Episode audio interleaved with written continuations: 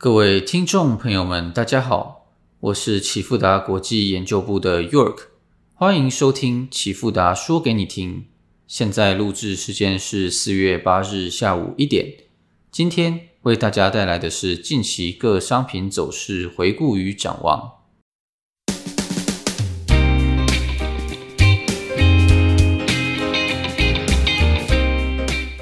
本周的行情变化最主要就是围绕着对联准会货币政策的预期。上周五四月一日公布美国非农就业，三月份非农就业新增四十三点一万人，同时也上调了二月的数据，由六十七点八万人上调至七十五万人。另外，平均时薪年增率由五点二 percent 上升至五点六 percent，月增率也上升至零点四 percent。失业率的部分下降至三点六 percent，可以说是非常接近疫情前的水准了。虽然本月新增非农就业略逊于预期，但整体而言，这仍然是一份相当强劲的就业报告。另外，本周有非常多联准会官员都有发表谈话，包含伊文斯、乔治、布雷纳德、哈克、戴利、布拉德等。比较重要的部分是以往偏向鸽派的布雷纳德。这次转向鹰派，表示联准会最快可能将在五月快速缩减资产负债表，升息和缩表的综合影响下，将能使货币政策在今年晚些时候变得更加中性。另外，哈克与戴利也表示，预计联准会将会很快的开始缩表，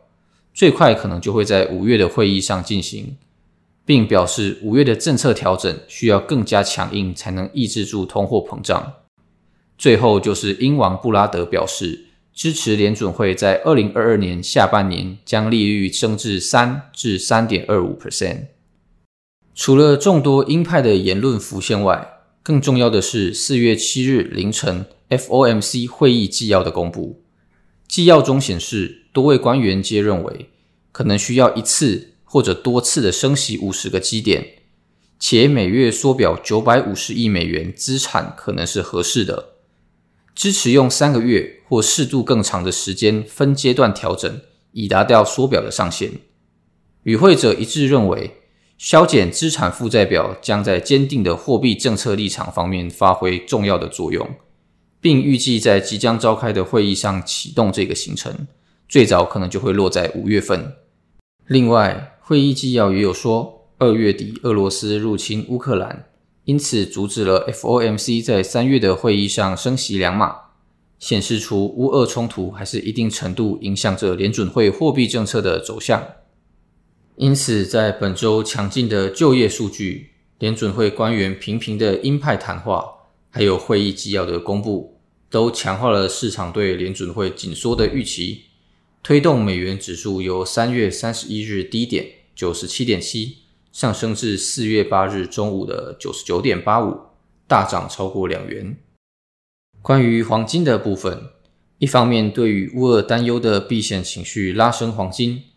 另一方面对联准会的鹰派预期打压了黄金的价格。本周就在一九二零至一九五零间横盘整理，并没有太大的变化，这边就不进行更多的讨论。